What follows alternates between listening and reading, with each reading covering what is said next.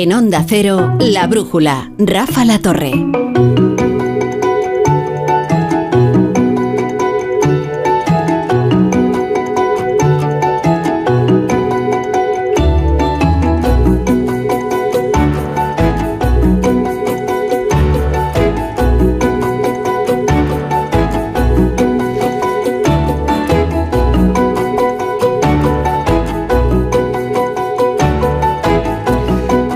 Pasando con las tecnológicas? Microsoft, Amazon, ahora Google, un chorro de despidos. Superan las 10.000, los 10.000 despidos en, en sus plantillas. Es toda una sangría. ¿Qué estará ocurriendo?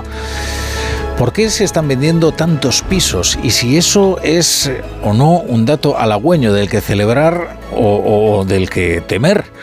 Porque no se vendían tantos desde 2007, ¿se acuerdan? De cuando estalló la burbuja. ¿Es ético el régimen de trabajo, el régimen laboral de las Big Four?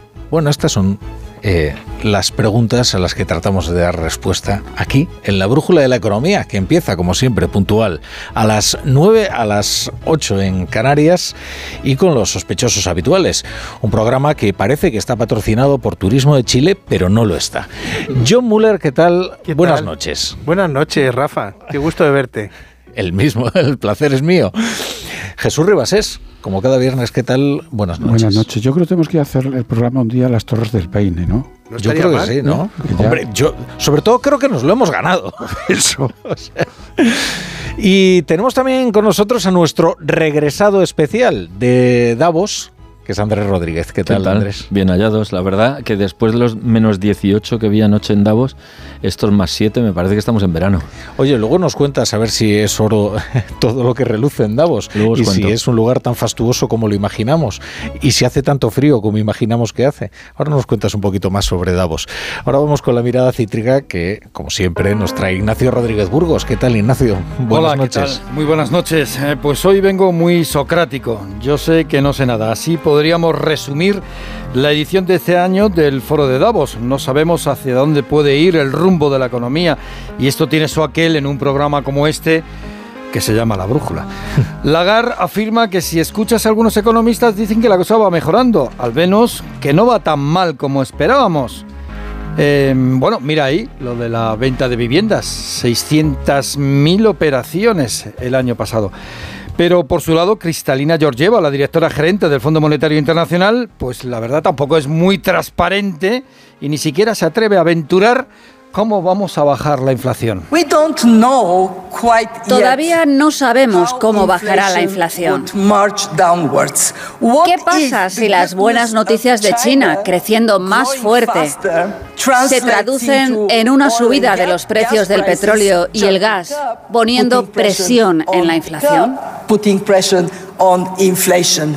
Pues mira, Rafa, ya tenemos respuesta por parte del mercado. El petróleo se encarece en los mercados internacionales y se acerca ya a los 90 dólares el barril, al menos en Europa. Además, ya que hablaba Georgieva de China, pues es- China espera más de 2.000 mi- 2.000 millones, y lo digo bien, 2.000 millones de desplazamientos con motivo de las fiestas de Año Nuevo, que comienza el domingo, a todos Año nos Nuevo chino. Mucho, ¿eh? A todos nos impresiona mucho. Siempre, yo también el otro día, cuando di la cifra, dije, no, esto tiene que estar mal. No, efectivamente, son 2.000 millones de Sí, sí, sí, desplazamientos es que- por el año nuevo. ¿Sabes cómo es el este año en China? El, el conejo de agua. De agua, efectivamente. Sí, yo lo que no sé es cómo salta un conejo en el agua, pero bueno, da igual. El, dice, el caso es que dicen que, que va a saltar. El primer año nuevo, eso sí que es importante, el primer año nuevo sin restricciones desde que comenzó la COVID. Así que hay ganas, ganas, ganas de viajar como nunca.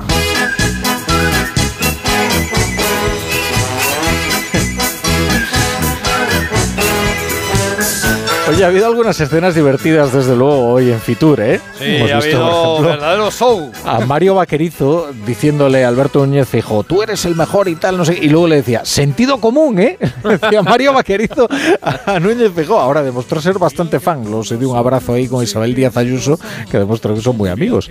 Bueno, ahí han estado los políticos españoles, en Sí, sí. Fitur. Ha habido overbooking. ¿eh? Overbooking de políticos en la Feria del Turismo. Ya sabéis, hay que atraer visitantes y votantes. Así que casi todos los presidentes au- autonómicos se han pasado por Fitur. También ha estado Feijó, que promete un PERTE para el sector turístico. Mientras el presidente del gobierno, Pedro Sánchez, anuncia que la presidencia española de Europa, que va a tener lugar en el segundo semestre del año, va a ser algo así como la vuelta a España. Creo que es importante también subrayar la presidencia española del Consejo de la Unión que vamos a eh, liderar a partir del segundo semestre de este año. Es una oportunidad única y vamos a contar nuestro país como nunca antes se había hecho, llevando los actos a, a todas las comunidades autónomas. Viaje con nosotros si quiere gozar. Y en el mundo del viaje, pues Iberia intuye pista libre para comprar Air Europa por 500 millones de euros cuando la aerolínea portuguesa TAP está, está a la venta, por si te interesa. Sí, a ver si tengo algo suelto. No, no, aquí el rico es Andrés, que es el que va a Bueno. Davos. Date cuenta que yo, pobre miserable. Lo que también está revuelto es el mundo de la tecnología. Sobrevuela una OPA sobre la española Celnex. Las acciones de Celnes se han revalorizado hoy casi un 10%. ¿Y por qué ha sido esto? Pues porque los inversores han resintonizado sus parabólicas ante la posibilidad de una OPA, de una oferta de compra de la compañía española de infraestructura, infraestructura de telecomunicaciones por parte del gigante American Tower y de algunos fondos de inversión internacionales. Y en el mundo digital, pues como tú comenzabas esta brújula de la economía, es noticia que Google haya anunciado el recorte del 6% de su plantilla, 12.000 empleos menos. Hoy Google, evidentemente, es protagonista de su buscador. Se suma así, se suma así a la ola de despidos del sector tecnológico. Tenemos todo esto y muchas cosas más en la brújula de la economía. Entramos así en un bucle infinito de metabúsquedas en el que Google se busca en Google y arroja resultados sobre Google. Y entonces Sí, la gente se entra, enreda en una madeja. eh, Es como el Casi. juego de los espejos cuando Harpo tocaba en las películas Sí, de sí. los hermanos Mars y veías hasta el infinito el reflejo. Efectivamente. Hay más noticias de la economía que repasamos brevemente con la ayuda de Margarita Zavala. El IBEX 35 ha cerrado su tercera semana al alza. Entre otras cosas por los movimientos en Celnex de los que nos acaba de hablar Ignacio. Hoy ha subido un 1,4%. Si tenemos en cuenta toda la semana, algo menos, un 0,4%, pero lo suficiente como para mantener los 8.900 puntos. Los mercados también están pendientes de qué va a ocurrir con la excepción ibérica. Sí, porque como sabéis, las empresas trabajan a futuro y necesitan saber hasta cuánto se va a extender. La Unión Europea no está por la labor de que dure más allá del 31 de diciembre de este mismo año, pero no se ha decidido nada, así que siguen las negociaciones. Y para finalizar, un tema bastante sospechoso. Eh, Se han disparado los trabajadores a los que despiden porque no han superado el periodo de prueba. Sí, hablamos de trabajadores a los que el año pasado les hicieron un contrato indefinido, estuvieron haciendo su periodo de prueba y justo después les echaron. Fueron 23.404 entre enero y noviembre, lo que significa que esa cifra se ha disparado por siete. Por cierto, lo de los 2.000 millones de desplazamientos del año nuevo chino se explica porque son los que se producen durante 30 a 40 días, creo recordar. ¿Y por qué es claro. China? Y no todos a la vez, claro. Y porque son- bueno, ¿cómo que no todos a la vez? Nada más No, hay que mirar las digo el, esta- mismo, digo el mismo día. Pues a veces parece que están todos a la vez. Pues sí, si los chinos se ponen de acuerdo en cualquier cosa y la hacen toda a la vez, todos a la vez, desde luego eh, se produce un cataclismo ¿eh? en, el, en el mundo, desde luego que sí. Bueno, vamos al lío. Querido Andrés Rodríguez, regresado especial de Onda Cero a, a Davos. Lo primero, una pregunta. eh, ¿En condición de qué fuiste a Davos? ¿De periodista, de visitante o de multimillonario? No, no, de periodista de la primera. Ah. Y periodista y multimillonario parecen dos conceptos contradictorios. Bueno, bueno, cuidado. Pocos, pocos, Se han cono- cono- se han pocos cono- conocemos. se ha ¿eh? conocido algún caso, ¿eh? Se ha conocido No- algún no caso. Es mi caso. No, fui, fui a cubrirlo, es la primera vez que voy. Realmente yo vengo bastante, no deslumbrado, pero sí sorprendido. Me he encontrado casi un, un- un parque temático del capitalismo.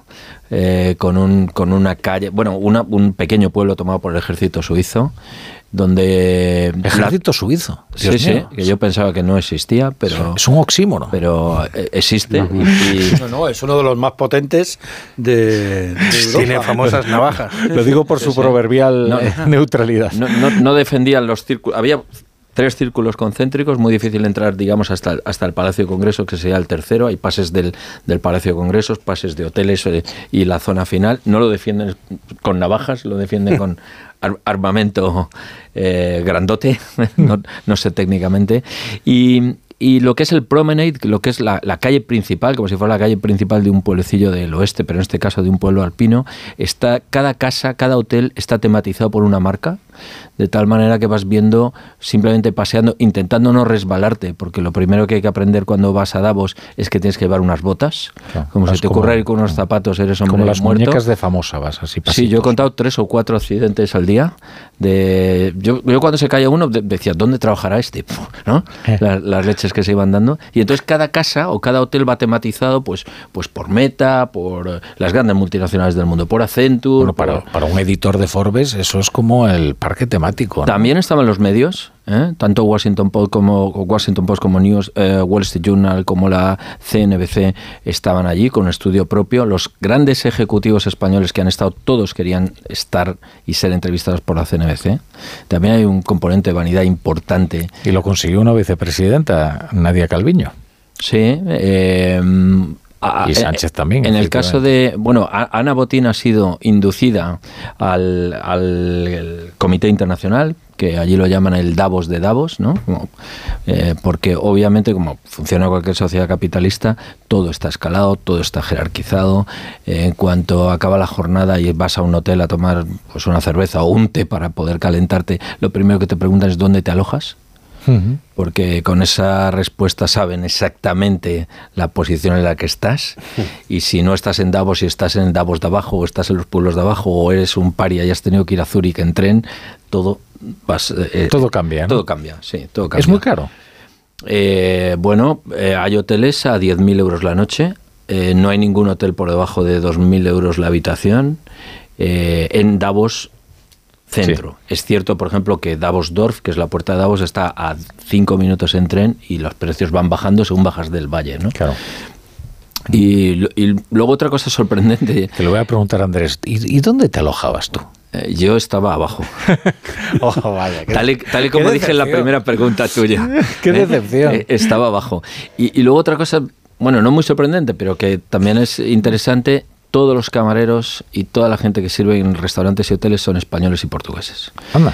Y con los españoles que pude hablar más, me sorprendió que todos estaban contentísimos de vivir allí, del nivel de vida que tenían, de los salarios que recibían. Y, y les parecía que la, la aventura suiza no era, no era de temporada, era de- llevaban tres o cuatro años, se pensaban quedar más tiempo. eh, y el año que viene, ya con la logística un poco más eh, controlada, pues eh, os llamaré desde allí. Fantástico. Bueno, pues una crónica Muchas estupenda. gracias. ¿Puedo Adelante, preguntarle a Andrés? Sí, para eso También. estáis aquí. Oye, y es, no, no, es que a mí me han contado que participar es muy caro, ¿no? Bueno, es muy caro, pero si ellos, si ellos quieren, no es tan caro. Eh, Realmente hay un doble interés. Las grandes empresas, las empresas españolas también, tienen que comprar una membresía. Que son 100.000 euros o algo Son así. 200, entre 200 y 250 mil euros en función del tamaño de la empresa, eh, porque saben cuanto más grande les pueden pedir más, y eso daría acceso a dos personas. ¿eh? Pero, pero te da acceso a todo lo que Davos y a todos los informes que el World Economic Forum produce a lo largo del año, a que tú trabajes, consultes o entres en ese tipo de comisiones. Aunque las empresas con las que yo he hablado te dicen que realmente pagan esto solo para ir a Davos. Eh, a partir de ese fee, ellos te consiguen un determinado alojamiento y luego hay otras maneras de ir, que es que vayas invitado, que vayas como ponente. No, no, no, pero yo, como yo, pregu- media. yo preguntaba la aportación, vamos a ver, el fee que vamos, la cuota que piden a las empresas por participar, por tener... A partir de eh, es- 250.000 euros. Ese derecho, es decir, que en el fondo también esto es el gran negocio del señor, nunca me acuerdo cómo se llama. Se llama Klaus Martusat, 84 años, lo fundó en el 71 y... Y que tiene montado ahí un negocio con él y su familia importante, Colosal. importante vamos. Colosal. Eh, ya te digo, los alojamientos prácticamente están bloqueados. Imagínate solo la parte publicitaria. Y no hay manifestaciones.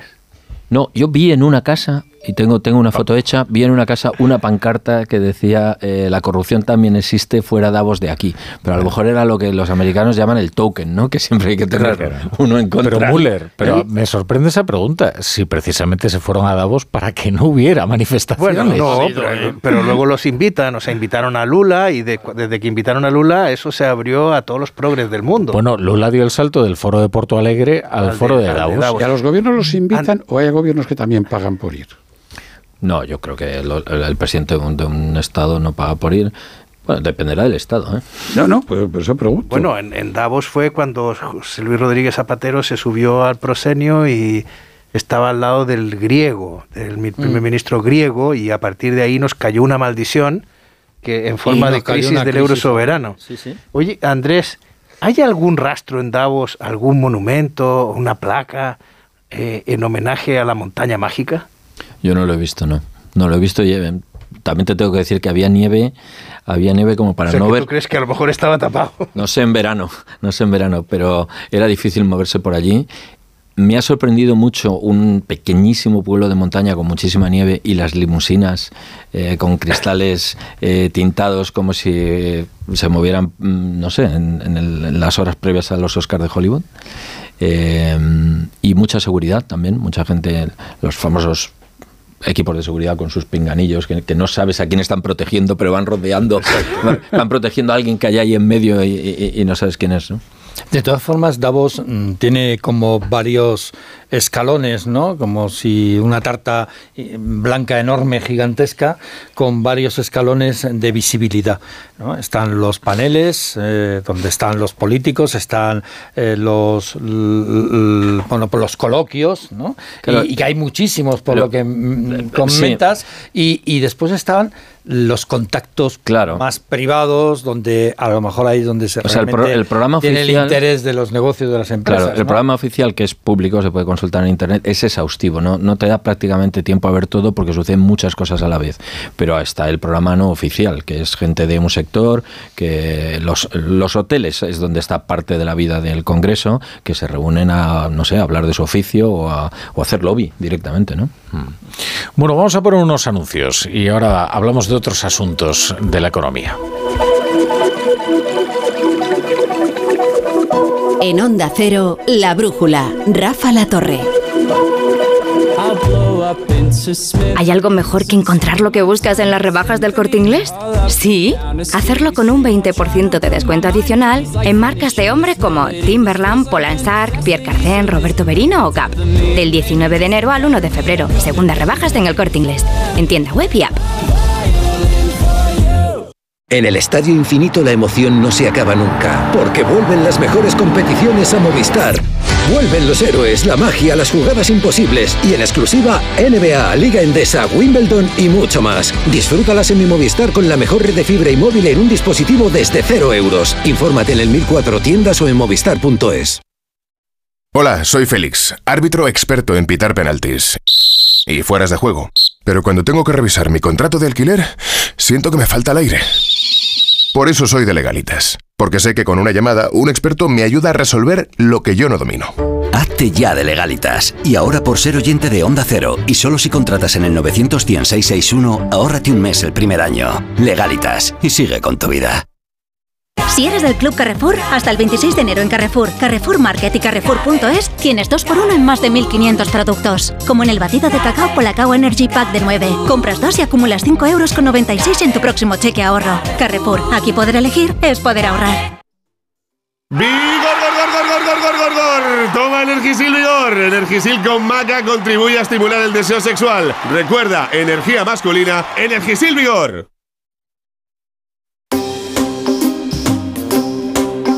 La Brújula. La Torre.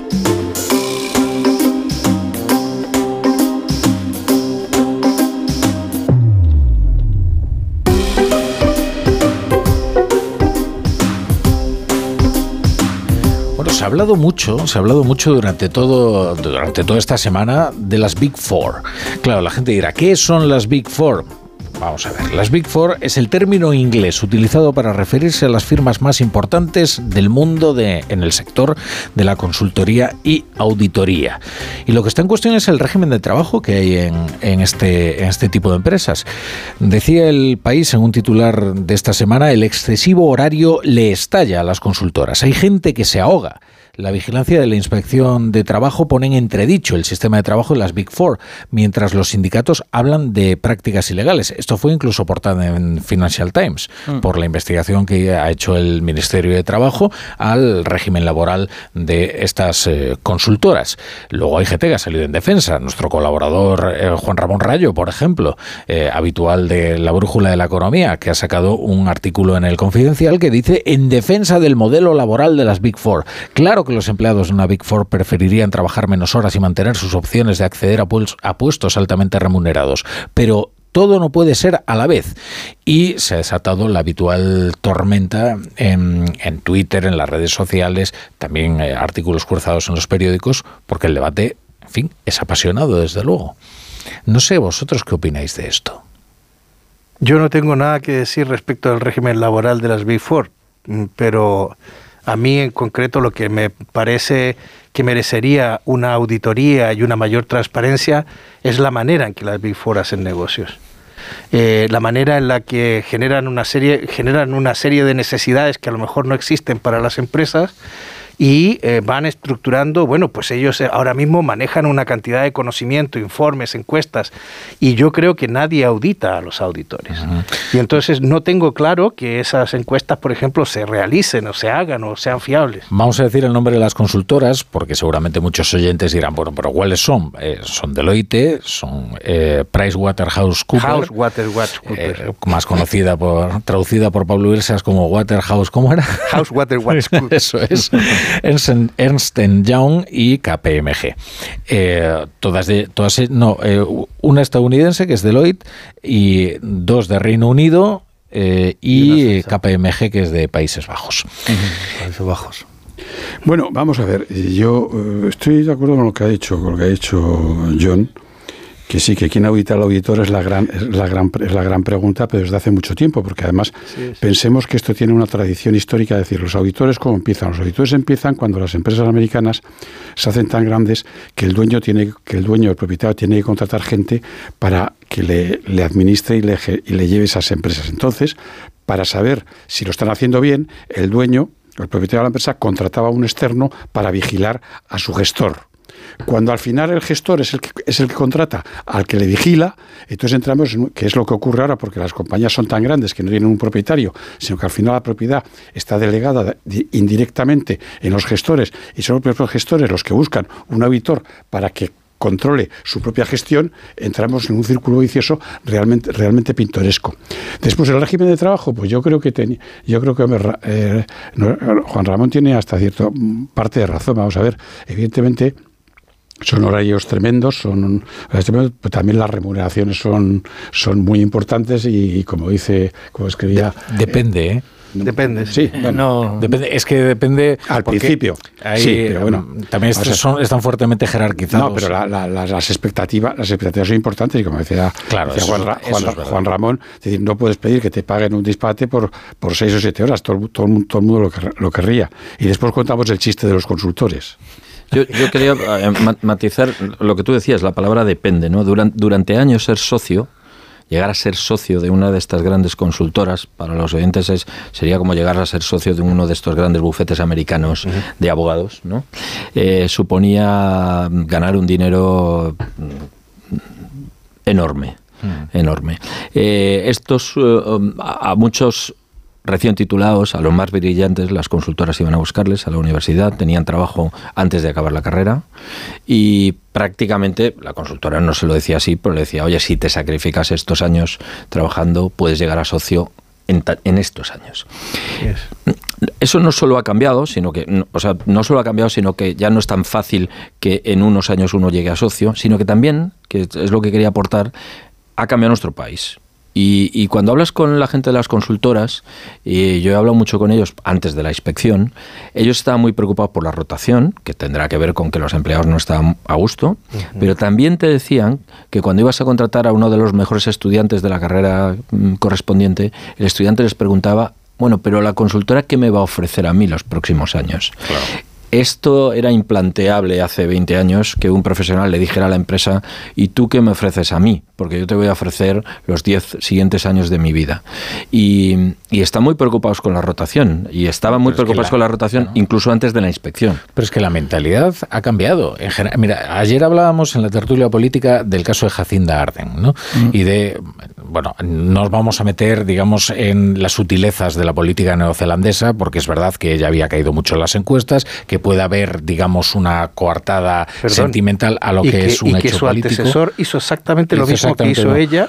Pero, y pero- nadie dijo que era un héroe. Eso es, pero, pero bueno, es de verdad la que- conciliación familiar. es verdad que cuando ella señala ¿no? Eh, un aspecto de la conciliación familiar, por ejemplo, eh, bueno, eso ha cobrado un valor en las prioridades mm, de todo el mundo desarrollado que antes quizás no tenía. ¿eh? Rafa, déjame contarte una anécdota que yo creo que es muy que es definitoria de lo que está contando Andrés. Eh, en una de las Big Four, eh, que precisamente, bueno, yo creo que tienen un problema de retención de talento porque pagan mal, pero bueno, si pagaran mejor igual podrían tener una mejor retención de talento. Pero en una de ellas se dio el caso de que tuvieron que reformar la planta donde estaba, estaba en varias plantas, pero una de las plantas hubo que reformarla porque los jóvenes trabajadores que se habían incorporado a, la- a la- a esta consultora lo que querían no era un comedor, querían duchas porque les gustaba irse al gimnasio o, o salir a correr cerca de la sede. eh, Para seguir trabajando. Para seguir trabajando. Y entonces me decían, tuvimos que adaptar nuestro espacio físico a las necesidades de estos nuevos trabajadores que por lo demás cumplían con las características que tiene la generación Z y la generación esta millennial, eh, que es que- Esta, millennial, pero con es- cariño. ¿eh? que es que creo que es la tuya, casi. No, yo creo que ya estoy Pero fuera, no, que, que- que ellos están más comprometidos. O Yo soy del que preguntaba 81, Andrés soy millennial, clave. no sé. ¿Cuál es el proyecto de, este, de esta empresa? O sea, ¿cuál es el proyecto que yo voy a desarrollar aquí? Y si ese proyecto me interesa, incluso podría trabajar por menos dinero que en otro sitio. Y, hay- y pasa otra cosa, que es que la mayoría de los chavales, bueno, o, o de la gente que se va, de los que rotan, se van a los propios clientes de las Big Four. Es Ah, eso decir, es clave. Claro, que eso es Claro, clave. eso Hacen es clave. networking Es decir, y hacen ganan agenda. la confianza, conocen la empresa, ven el clima laboral y les y reciben una oferta o provocan una oferta. Os veo muy en sintonía ¿eh? con Juan Ramón Rayo. ¿eh? En este Pues aspecto. yo voy a romper un poco la- el problema que hay en las, en, en las auditorías y en las grandes consultoras es que es curioso eh, lo mal que se han adaptado a la oferta. Es decir, hay muchísima más oferta a los mm, estudiantes más brillantes y trabajadores más brillantes del mundo de la consultoría y de las auditorías.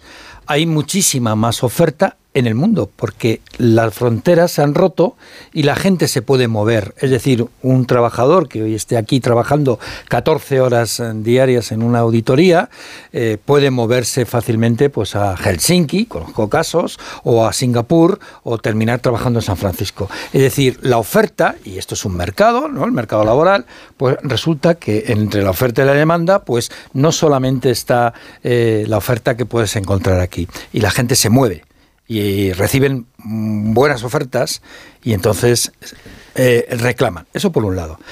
Por otro lado, es sorprendente que las auditorías, muchas auditorías que auditan a las empresas para cumplir la ley y no tener problemas con la administración pública, ellas tengan problemas con la ley y con la administración pública, porque no la cumplen.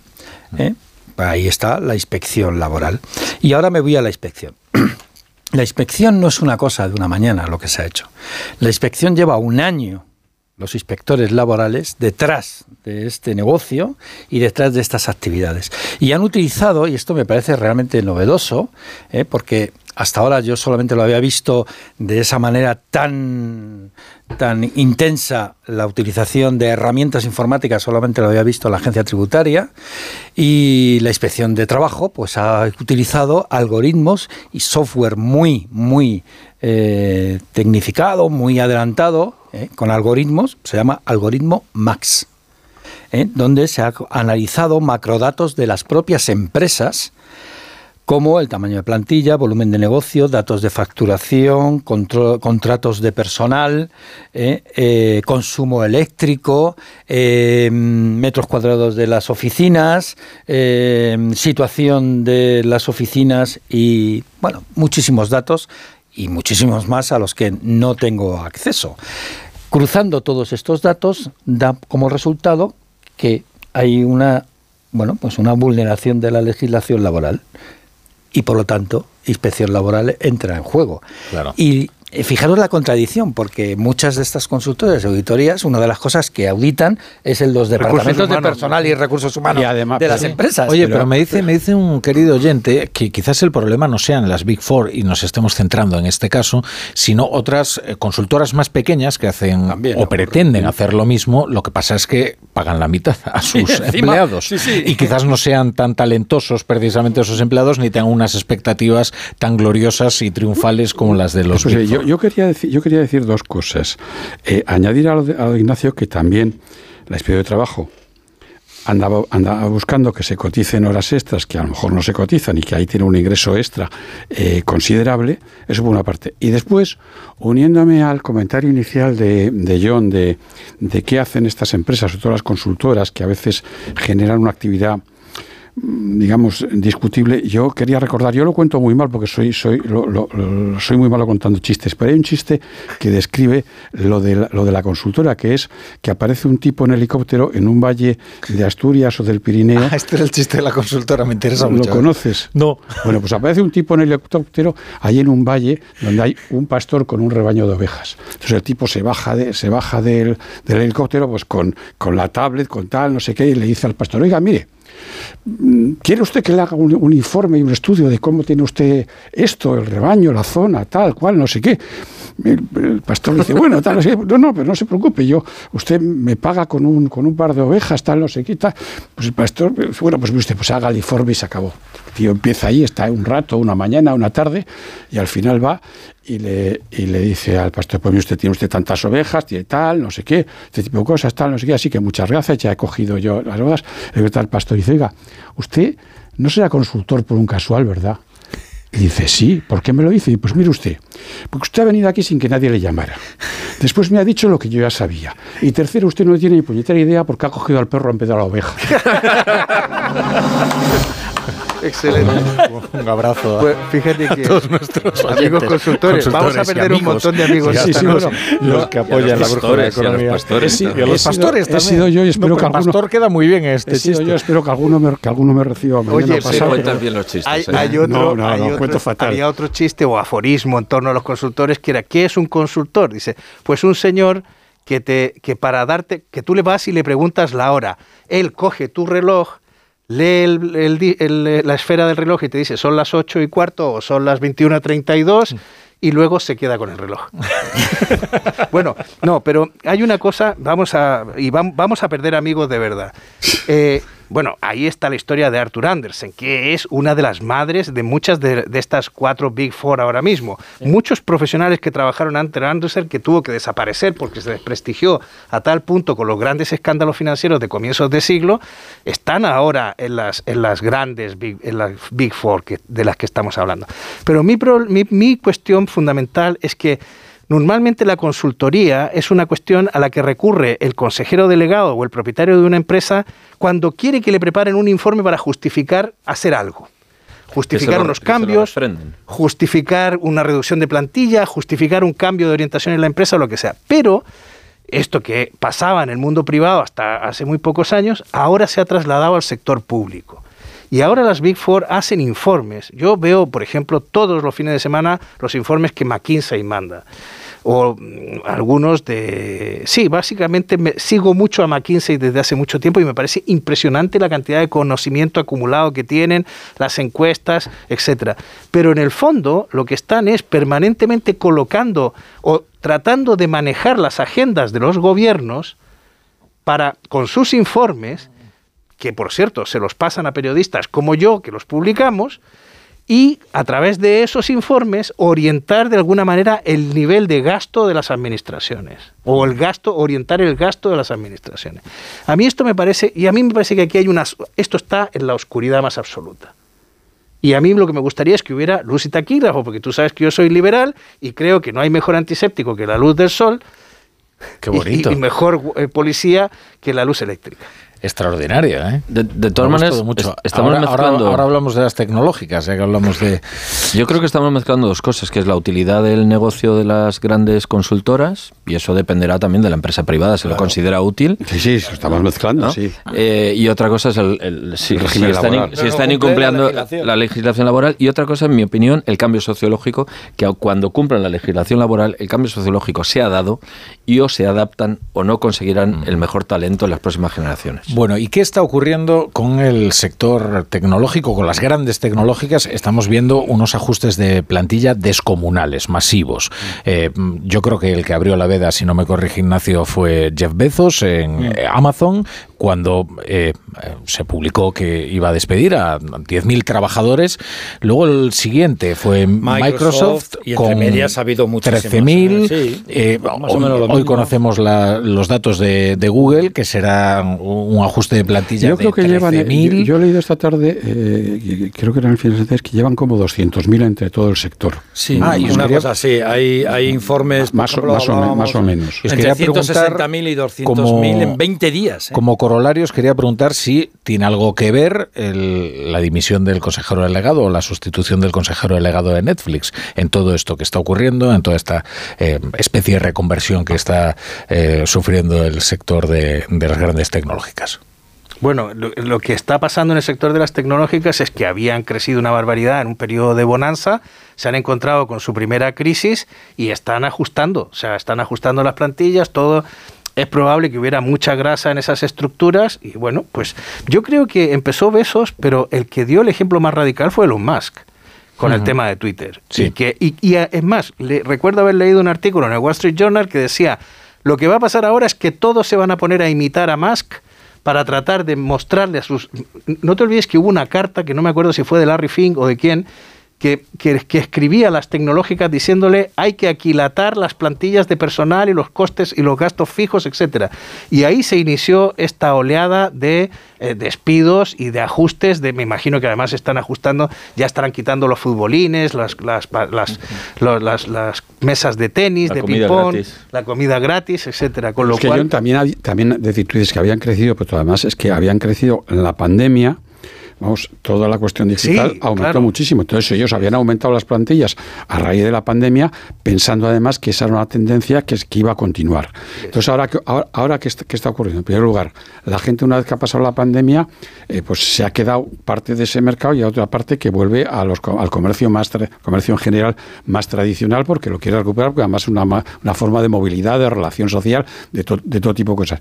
Y después está el último elemento, que es que las expectativas, a pesar de lo que estamos viendo, que dicen que las expectativas son un poco mejores, bueno, las expectativas están, hay una gran incertidumbre sobre el futuro económico en todas partes y sobre todo, y sobre todo eh, eh, en Estados Unidos. Entonces, estas empresas hacen la cuenta, no les sale y dice, primero, hemos crecido pensando en un negocio que, no, que, que, que se, nos ha, se nos ha caído un poco, porque siguen teniendo plantillas superiores a las que tenían antes de la pandemia, pero, pero no tan grandes como en, el momento álgido. El negocio nos ha bajado un poco y además las expectativas que tenemos del negocio no son las que pensábamos. Y con lo cual, pues mire usted, pues esto eh, lo arreglamos por este procedimiento. Yo creo que ese es el fenómeno que está pasando.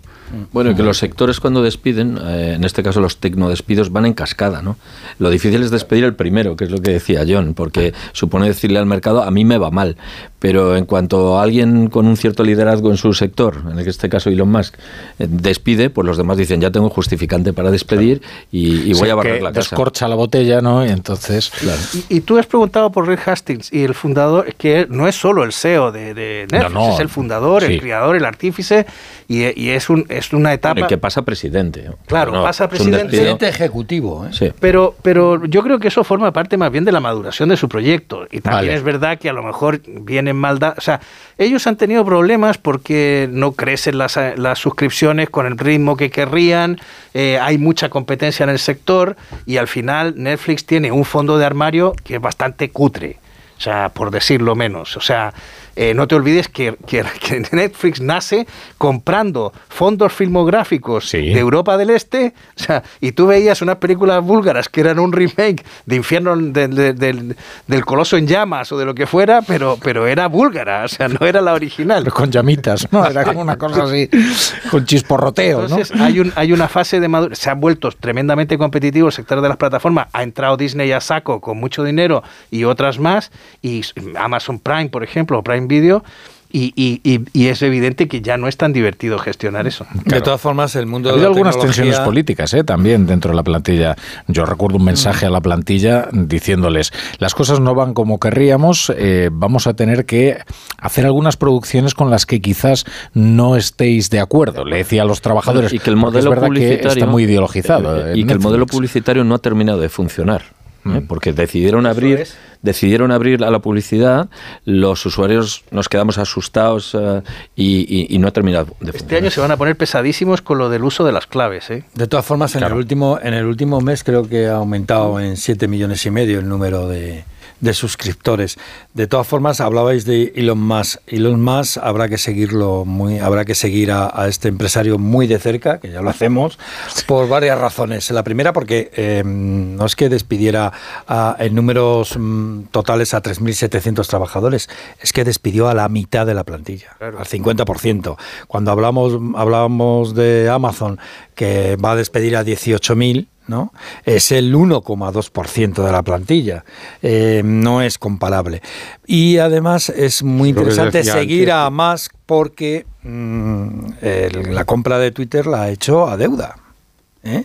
Apalancándose. 40 mil millones. Apalancándose. Pues le han subido y los tipos. ¿eh? viene y le han subido los tipos y no no solamente la banca Poca- americana poca broma, ya está ¿no? llamando a la puerta para que eh, más eh, no se convierta en uno de esos empresarios que en el primer plazo de pago tiene problemas de Claro. abono.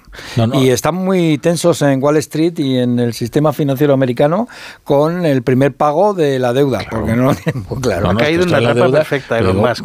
eh, aquí, en fin, eh, en prisa sabemos que cada vez que suben los tipos, pues se producen unos temblores en la planta noble que dicen, bueno, es que claro, evidentemente cuando tú de- tienes demasiado pasivo, eh, bueno, Bueno, lo cosas- sabe cualquier familia española cuando se enfrenta a la hipoteca y tiene que mirar el Euribor, ¿no? Claro. Pues igual en algunos sitios, y más cuando eh, buena parte de la financiación se hizo con acciones de Tesla, Eso es. vendiendo Tesla, Que están eh, bajando. parte de Tesla, y encima están bajando, ¿no? Sí, pero yo, yo no le daría por muerto, ¿eh? Porque Eh, yo no, no, de muerto nada. Yo, yo creo que él no ha hecho con Twitter lo que, lo que tiene en la cabeza y por lo que lo compró, ¿eh? Bueno, yo quería preguntaros también por el cierre de, de la administración, este- es- el cierre del presupuesto, el bloqueo en Estados Unidos, esto que nos da para crónicas tan folclóricas, eh, en- que, también recreó, por cierto, el ala oeste de la Casa Blanca, eh, sobre todo en, esta nueva, en este nuevo contexto, ¿no? en el que hay una facción especialmente radical de los republicanos en el Congreso que incluso bloqueó la propia la, vo- la votación de su propio candidato y, complicó bastante la, situación, pero nos hemos quedado ya sin tiempo, así que os voy a dejar que disfrutéis del viernes, como es debido, o lo que queda de él, o lo que queda de él. Es que hoy tenemos un programa muy apretado. John Muller, no me mires así, que generalmente protestas porque dices que te hago trabajar como un consultor de las Big Four. y sin embargo hoy, Pero que yo vas a poder salir a- antes, a- disfrutar, ir a un after work, cosas que no...